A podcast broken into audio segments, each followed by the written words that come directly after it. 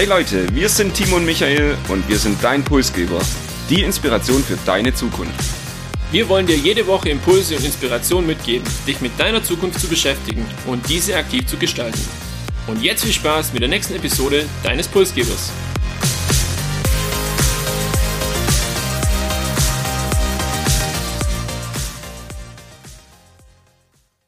Wir begrüßen euch heute wieder zu einer neuen Episode des Pulsgeber Podcasts. Ja, sehr oft sprechen wir ja im Podcast über Technologien als Lösung auch für gesellschaftliche Herausforderungen und im Bereich Pflege gibt's gleich mehrere dieser Herausforderungen. Beispielsweise wären da die alternde Bevölkerung, die demografische Entwicklung, also der demografische Wandel und zugleich das Thema, ja, nicht ganz so attraktive Pflegeberufe. Deshalb unser Thema heute, Pflegenotstand in Deutschland.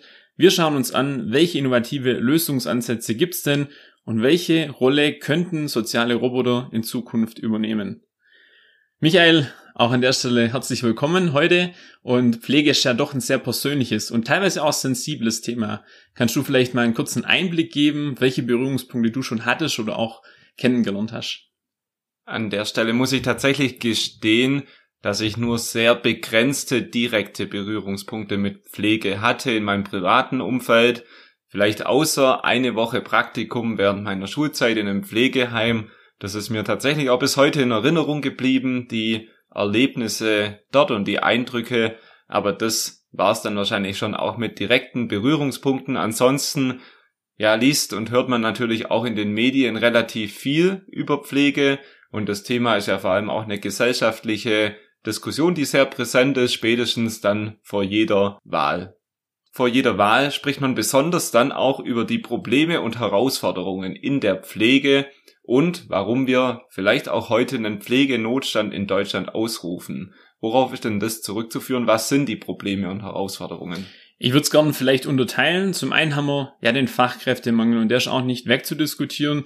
Was ist ein Grund oder was sind Gründe für das Thema Fachkräftemangel im Bereich Pflege?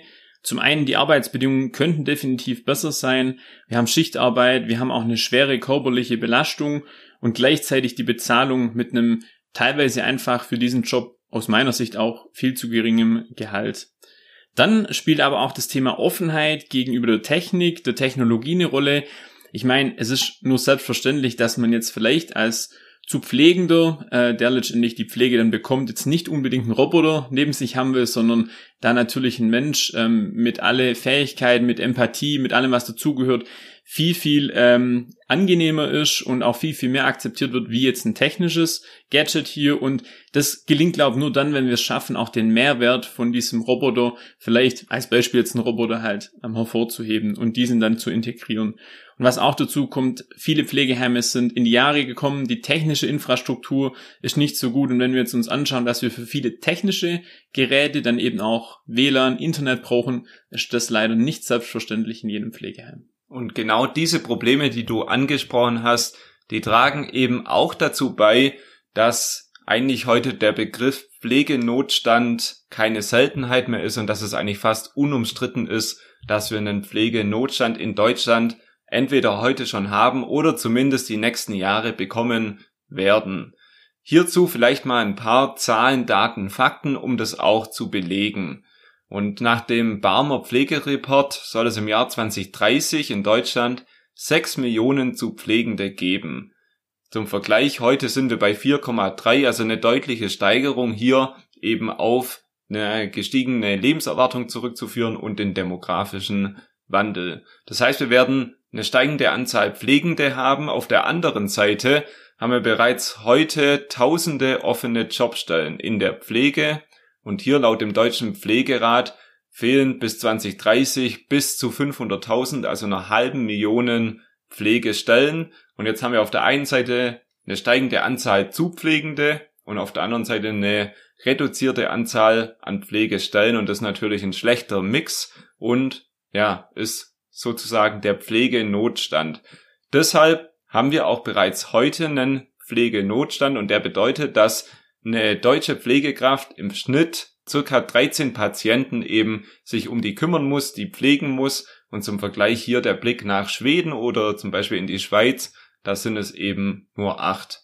Und ich finde, es sind sehr erschreckende Statistiken, sehr erschreckende Zahlen, die auch hier den Handlungsbedarf eigentlich klar hervorheben. Und jetzt gibt es verschiedene Ansätze. Man kann den Beruf der Pflegekraft attraktiver machen oder man kann eben mit technologischen Lösungen und Innovationen ja die Arbeit der Pflegekräfte vielleicht erleichtern, so dass die sich um die ja menschlichen Themen kümmern können. Und genau darum wollen wir uns heute kümmern. Wir wollen uns die Innovationen und die Technologien anschauen. Und Timo, du hast ein paar innovative technische Lösungen, die auch heute schon in deutschen Pflegeheimen Anwendungen finden, dabei.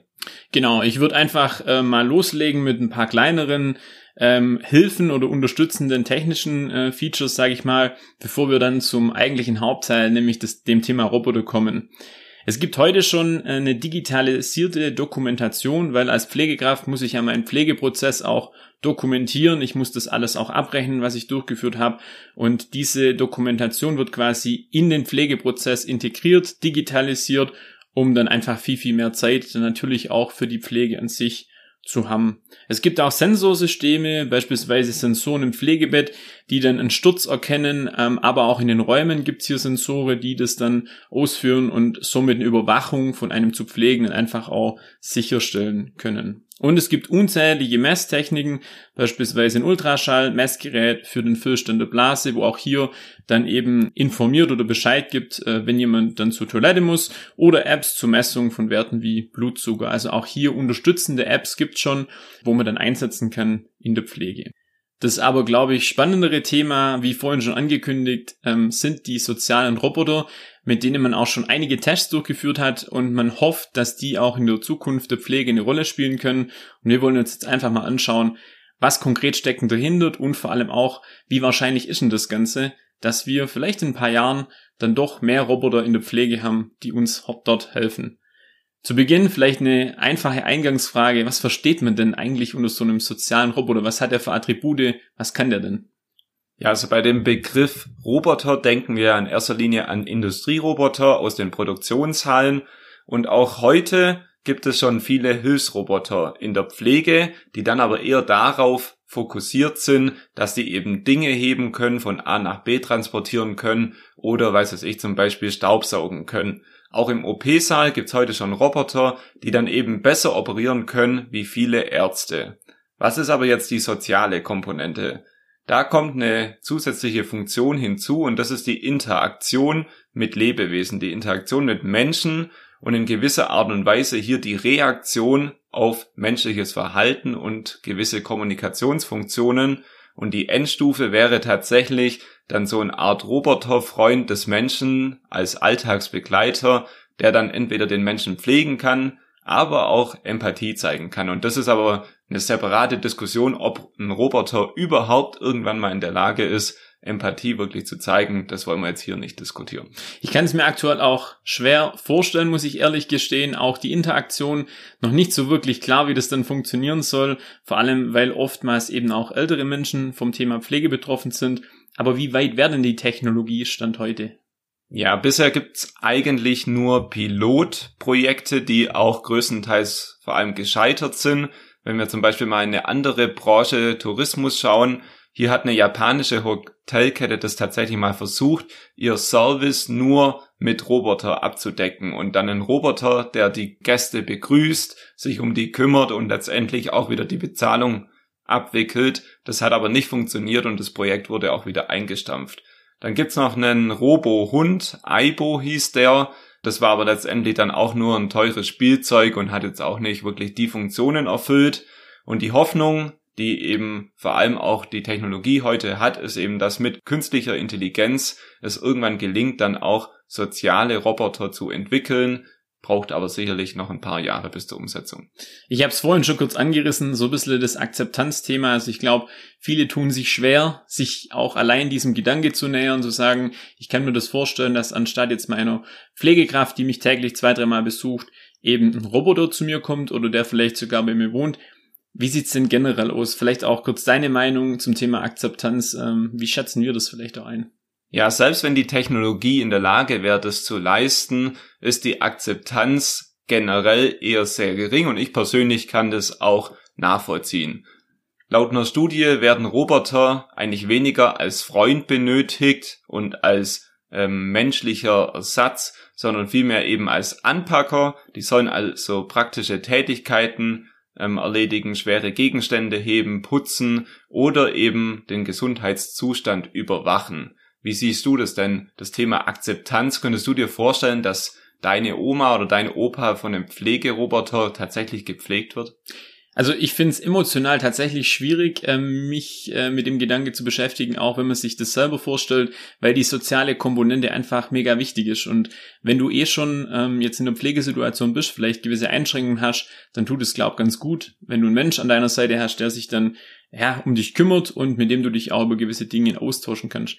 Wenn ich mir jetzt aber auf der anderen Seite anschaue, vor welchen gesellschaftlichen Herausforderungen gerade das Thema demografische Entwicklung, und da geht es nicht nur im Bereich Pflege, sondern um andere Themen auch, wir letztendlich als Gesellschaft stehen, dann kann es eigentlich nur diesen Weg geben, dass zumindest teilweise durch Roboter die Pflege unterstützt wird, weil ansonsten glaube ich nicht, dass wir das in Zukunft leisten können, auch mit allen äh, Möglichkeiten, die uns das äh, globalisierte Bild vielleicht von der Welt auch gibt. Das ist meine persönliche Meinung. Ja. ja, dem kann ich auch nur zustimmen. Ich glaube, jeder würde die menschliche Pflege vorziehen. Nur wenn es irgendwann die menschliche Pflege eben nicht gibt, dann nimmt man vielleicht doch auch lieber irgendwelche robotisierten Hilfsinstrumente und wenn man dann vielleicht eine Kombination hat, dass eben diese Roboter die Pflegekräfte entlasten können, so dass die sich wiederum auf ihre reine menschliche Fähigkeiten konzentrieren können, dann kann man da sicherlich was dazu gewinnen. Das wäre eine äh, Win-Win-Situation auf jeden Fall und ich glaube ein erster Schritt, um das Thema um dem Thema mehr Akzeptanz zu geben. Genau. Gibt es heute schon Beispiele von Robotern? Äh, Gibt es da schon welche, die in Anwendung sind? Ja, also wirklich soziale Roboter, wie sie in der Technologie dann eigentlich auch im Endstudium ja geplant sind, gibt es noch nicht. Es gibt da einen belgisch-japanischen Roboter, der nennt sich Zora, ähm, ist auch sehr verbreitet tatsächlich und der erinnert eben Patienten immer wieder an das Trinken oder an die Medikamentenaufnahme, hat jetzt aber noch nicht sehr viele soziale Funktionen und dann gibt's noch einen Therapieroboter für Demenzkranke, dessen Aufgabe es ist eben mit den Demenzkranken zu interagieren. Wie das aber genau aussieht, ob das tatsächlich dann auch entsprechend ist, weiß ich jetzt an der Stelle leider nicht. Wir haben also über soziale Roboter ziemlich viel gesprochen, über die Technologie, wie weit sie ist und über die Akzeptanz und dass da auch noch ein ganzer Weg zu gehen ist. Und in Deutschland habe ich gehört, gibt es da dieses Pflegeinnovationszentrum und du wirst uns sicherlich jetzt bisschen mehr dazu erzählen. Ja, gerne. Ähm, das ist letztendlich vom Bundesministerium für Bildung und Forschung ein gefördertes Forschungsprojekt, das PITS kurz genannt, also das ist die Abkürzung für Pflegeinnovationszentrum. Und das Ziel ist einfach, innovative technische Ansätze letztendlich mit einer Pflege oder der Pflegeperson zusammenzubringen und so diese Interaktion zwischen Mensch und Technik zu fördern und auch voranzubringen. Partner hier sind Universitäten, Institute und auch eine ganze Reihe von Ärzten, die das Projekt begleiten. Seit Anfang 2018 gibt's auch Pflegepraxiszentren mit insgesamt vier Standorten in Deutschland. Die sind verteilt eigentlich auf die ganze Bundesrepublik. In Hannover, Berlin, Nürnberg und Freiburg findet man so ein Pflegepraxiszentrum und hier werden einfach die neuen Pflegetechnologien im pflegerischen Alltag letztendlich auch erprobt. Das gibt beispielsweise die Möglichkeit, auch für Pflegekräfte hier Dinge auszuprobieren, aber genauso für Hersteller letztendlich hier auch Produkte auszustellen und unter Praxisbedingungen auch testen zu lassen. Und was ich besonders spannend finde, auch für Pflegeangehörige gibt es die Möglichkeit, hier Dinge auszuprobieren. Man kann da online auch einen Termin oder so einen Besuch buchen. Also ist ganz spannend aufgezogen und auch verschiedene Labore geben einem hier die Möglichkeit, einfach dem Thema sich etwas zu nähern, sage ich mal. Und für mich ein ganz spannender Blick deshalb auch für die Zukunft. Und zeigt auch, dass der Bund das Thema Pflegenotstand für sich auch schon identifiziert oder erkannt hat. Und du hast mir im Vorgespräch auch schon verraten, dass es sich auch lohnt, bei diesem Pflegeinnovationszentrum mal auf die Website zu schauen, mal da vorbeizuschauen und sich anzuschauen, was die da so treiben. Was bleibt denn für dich jetzt am Ende von dieser Episode hängen? Was ist dein persönliches Fazit? Ja, wir müssen festhalten, Pflege ist bisher eher eine Low-Tech-Branche. Vor allem die soziale Interaktion von Menschen steht einfach nach wie vor im Zentrum und ich finde, das ist auch gut und richtig so. Für eine Akzeptanz von so einer technischen Lösung oder technologischen Lösungen in der Pflege muss man einfach versuchen, mehr den Nutzen und den Mehrwert in den Vordergrund zu stellen, um vielleicht einfach eine Kombi aus Pflegekraft und technischer Lösung für die Zukunft hinzubekommen, weil das Ziel sollte sein, und das hast du vorhin erwähnt, das Pflegepersonal zu entlasten und ähm, vielleicht auch zu ergänzen. Und bis wir einen sozialen Roboter haben, ich glaube, das sind noch ein paar Jahre hin. Und äh, ja, wenn wir es schaffen, den Next Hilfsroboter irgendwie auf den Markt zu bringen und diese dann wirklich auch flächendeckend einzusetzen, dann wäre das für mich schon erster Gewinn, um diesem Thema und diesen Herausforderungen, Pflegekraftmangel beispielsweise oder auch demografische Entwicklung entgegenzuwirken. Und das war Episode 77.